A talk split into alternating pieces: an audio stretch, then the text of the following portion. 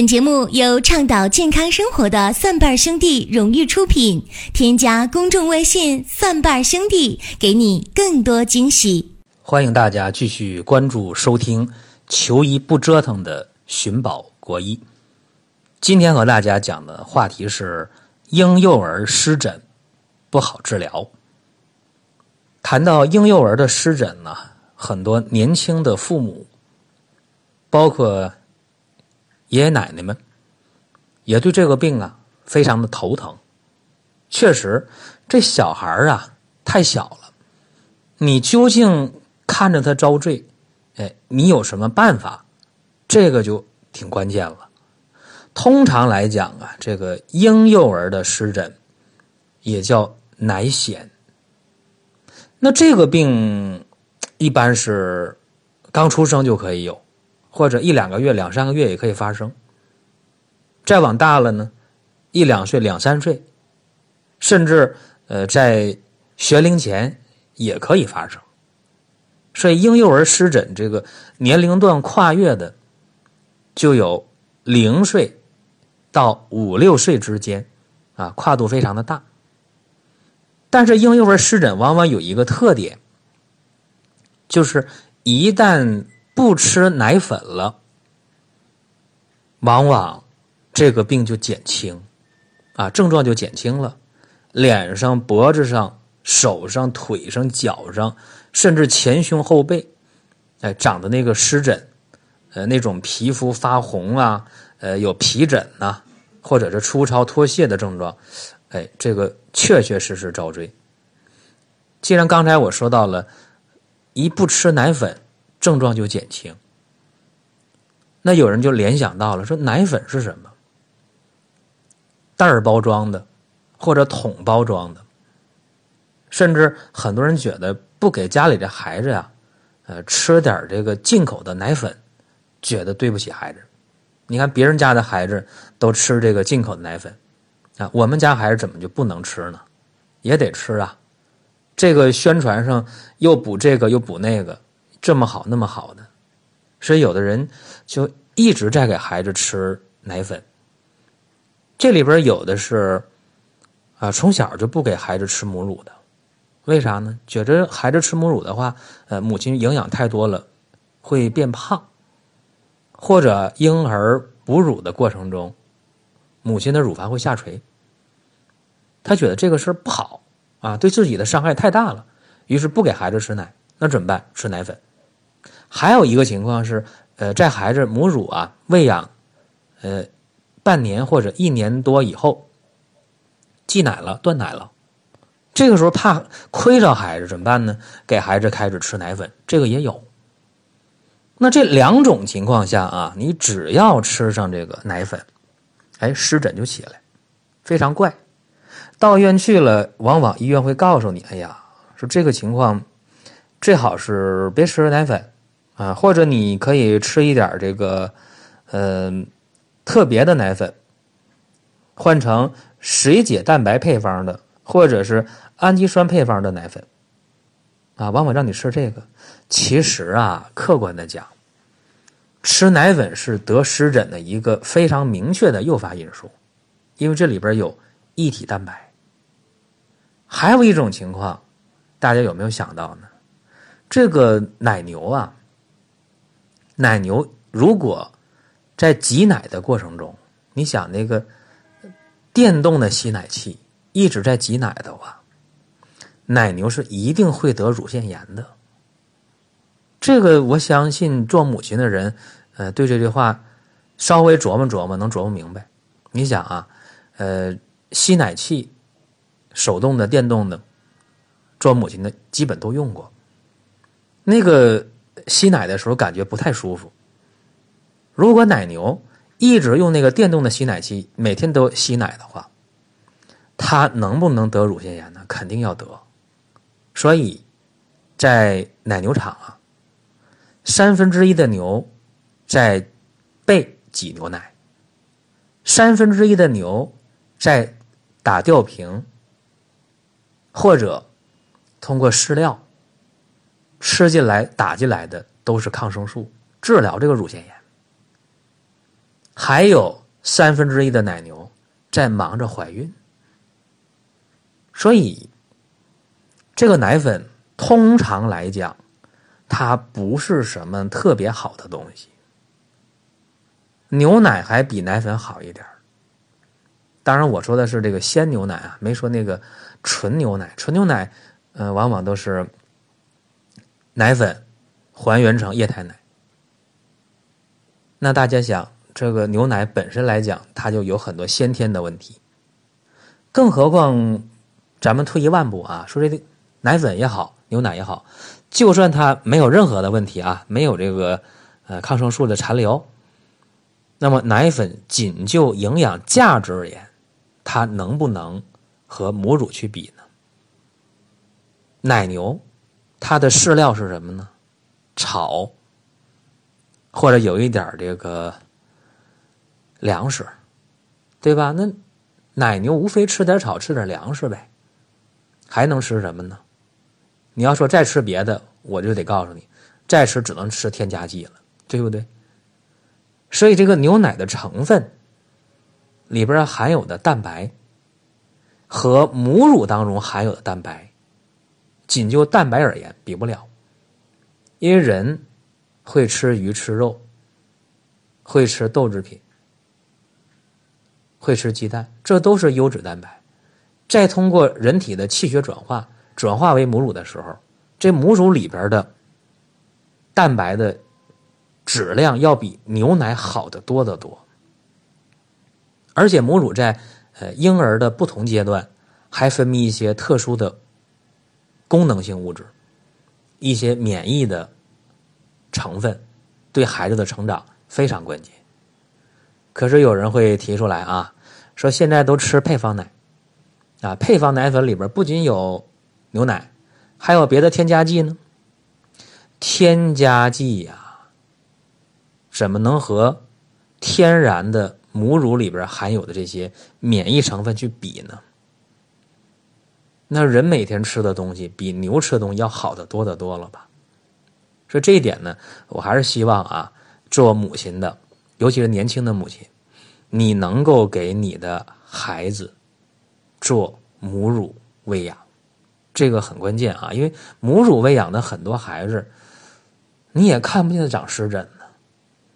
当然，我们也见过一些母乳喂养的孩子也有湿疹，啊，比方说，呃，在母亲怀孕期间，这个母亲呢吃了很多呃袋儿包装的食品，还有防腐剂的添加剂的食品，吃了很多呃大鱼大肉，吃了很多辣的东西，那这个时候呢，体内湿气比较重，可能孩子一生了有胎毒，啊，耳压着淌流淌糖水啊，或者脸上有一块一块的这个东西啊，像湿疹一样的东西，胎毒比较重，可能是这样的。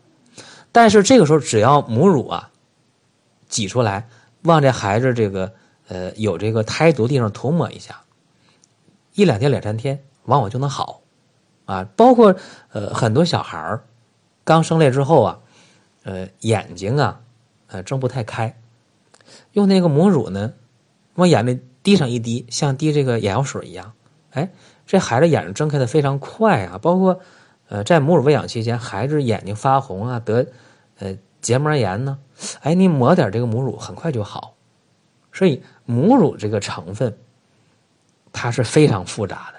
但是有一点啊，对孩子非常有利。所以我主张啊，呃，长湿疹的婴幼儿，首先就要考虑把奶粉停掉。如果你非要喝的话，那你可以换水解蛋白配方或者是氨基酸配方的奶粉。这个是没办法的办法。另外，孩子断奶了以后，再长湿疹的话，你就要检讨添加辅食的过程中，是不是买了很多一包一包、一袋一袋、一桶一桶的辅食？什么这个胡萝卜呃膏啊，那个土豆泥呀，这个什么粉，那个汤的，这个真的不如你自己动手去给孩子做点辅食啊，这又是一个问题。那么下面咱们。说到治疗的层面啊，这个婴幼儿的湿疹出现了，怎么治疗呢？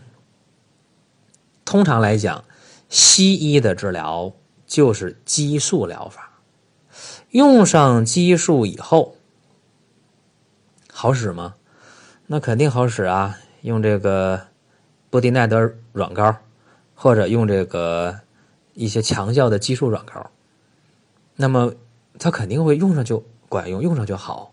但是啊，这个激素的副作用是什么样的？我相信我不用多说，大家也知道，这就是西医对于湿疹的治疗，无非就是一个激素。那中医怎么治呢？一会儿我说啊，一会儿说，先说点注意事项。一旦孩子有湿疹之后了，注意啊，呃，看一下孩子穿的衣服是不是纯棉的、透气的。另外一个，呃，睡觉的时候别盖得太厚，别让孩子太热啊。同时家里边呢，要注意空气的湿度啊，家里不能太干，太干的话也不行。太干的话。会这个让湿疹呢加重？为啥加重呢？皮肤表面的水分蒸发太快了，皮肤更干燥啊，湿疹会加重。所以呢，这些要注意。这些注意之后了，大家就想，那还得求助于中医。中医对这个婴幼儿湿疹呢，其实是有两个治疗的方向，一个治疗的方向是口服药物，一个治疗方向是外用药物。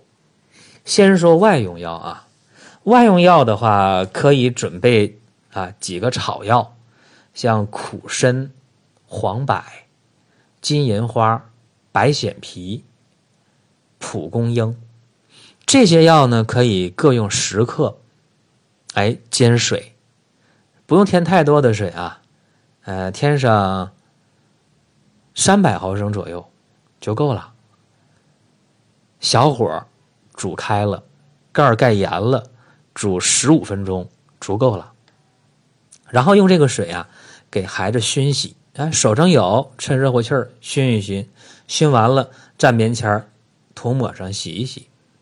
哎，每天熏洗呢两三遍啊都可以，但是注意别把孩子烫着。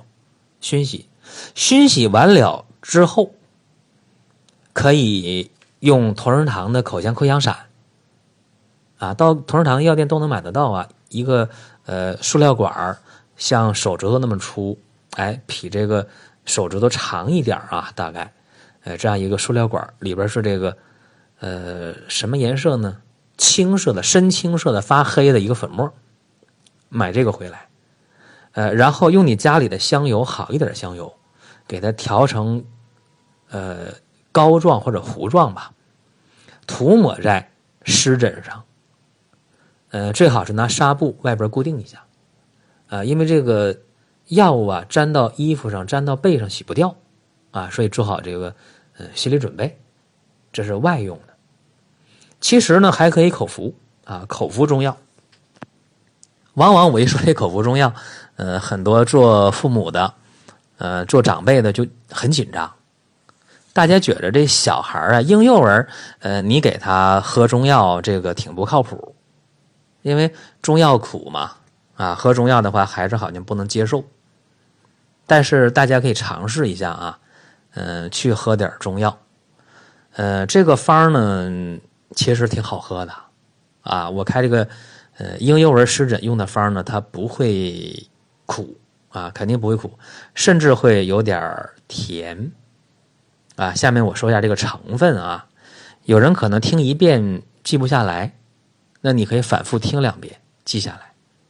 也有人说，那我干脆啊，我关注蒜瓣兄弟的公众微信，然后我来问一下，也可以啊，也可以。